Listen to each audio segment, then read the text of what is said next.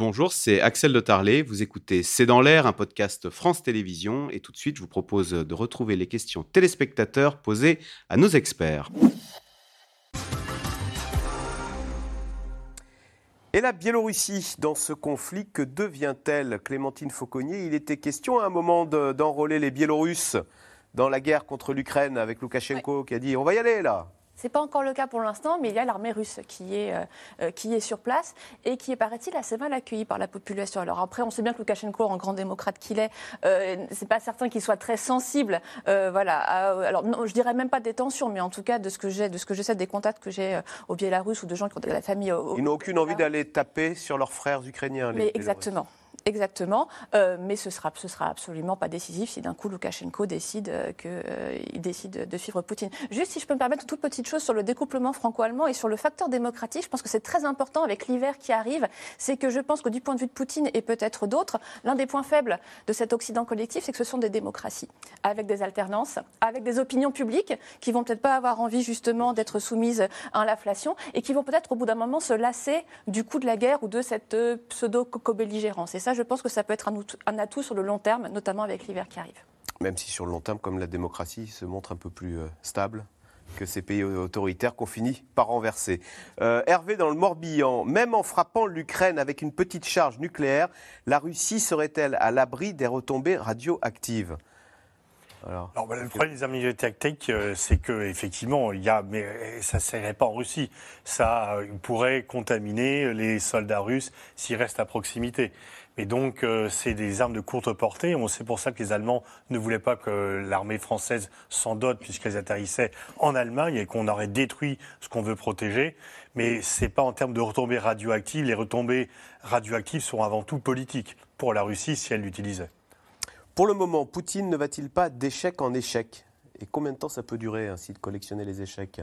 Bah, Jusqu'à la fin de son pouvoir. C'est que au bout d'un certain temps, on lui demandera des comptes même si ce n'est pas une démocratie, mais dans l'entourage, il y a des gens qui vont dire, si par exemple l'armée russe doit refranchir la frontière et perdre tous les territoires qu'ils ont conquis depuis le 24 février, qui est le but de guerre minimum euh, des Ukrainiens, les gens autour diront, mais en fait, euh, tu es le chef, mais où c'est que tu nous as emmenés?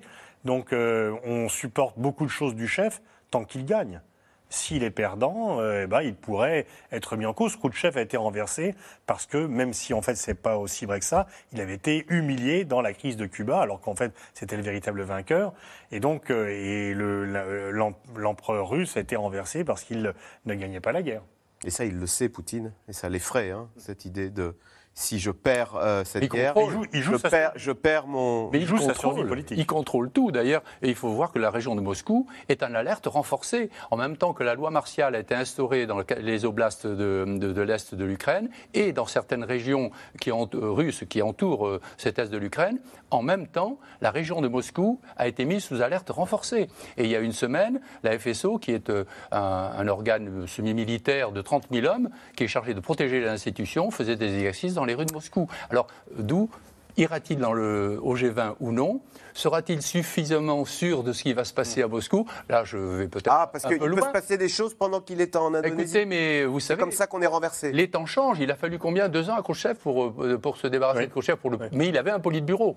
Hum. Maintenant, on ne sait pas ce qui peut se passer, mais vous en savez sûrement davantage que moi dans ce domaine, madame. C'est dans 15 jours, hein, le sommet. Absolument. Ils ont 15 jours pour se préparer. il a 15 euh, jours pour se décider. Et c'est une des raisons qui pourrait faire qu'il ne quitte pas Moscou, c'est en se disant qu'est-ce qui peut se fomenter pendant que je suis ah euh, à Mali. il a tout intérêt à y aller pour montrer qu'il n'est pas isolé, pour montrer qu'il est reçu, puisque on a demandé à l'Indonésie de ne pas le recevoir. L'Indonésie a dit mais si, il fait partie du G20, je le reçois. Donc il a tout intérêt à y aller, sauf effectivement la garantie qu'il a que euh, on sait que quand même les renversements de pouvoir sont souvent faits en l'absence euh, du chef d'État qui est à l'étranger. Le fait d'être renversé quand on est à l'étranger, c'est quand même un des grands classiques. Eh ben, ça, donne un sacré piment à ce G20 hein, qui est dans 15 jours. Il y a quand même une nervosité qui s'illustre par le fait qu'il y a certains hauts responsables, en tout cas très présents dans les années 2000-2010, comme Vladislav Surkov, par exemple, qui a été souvent présenté comme étant son, son éminence grise, qui a signé à résidence depuis maintenant des mois, et c'est pas le seul. Et donc il y a quand même une très grande, je pense, euh, fébrilité de la part, euh, sans doute, de Vladimir Poutine et de son entourage sur la possibilité que euh, finalement euh, le, la tête du, enfin, le poisson pourrisse par la tête et que en fait euh, la révolte vienne non pas du bas mais peut-être de l'entourage. Certes, la dépendance de l'Allemagne envers la Chine est malsaine, Mais n'est-ce pas le cas des autres pays de l'Union européenne? À divers degrés Ne sommes-nous pas tous dépendants de la Chine? Au point que c'est compliqué de se fâcher avec euh, son premier fournisseur euh, de téléviseurs, euh, de téléphones portables. Bah, le téléviseur, on peut les avoir ailleurs, mais les terres rares et puis les achats qu'ils font, effectivement, la Chine est le premier partenaire commercial de 130 pays dans le monde, les États-Unis d'une cinquantaine. Donc, euh, auparavant, les États-Unis pouvaient dire on sanctionne et on se planquait parce qu'on avait peur.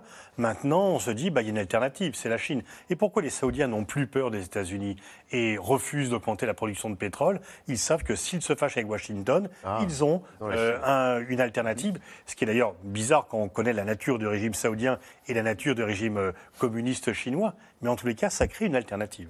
Et on l'avait vu, pardon, quand il y avait les sommets justement de l'OTAN, euh, où les Américains avaient très envie qu'on détermine la Chine comme étant un ennemi, et les, Européens, on s'est toujours refusé à ça de toute manière, en disant surtout pas.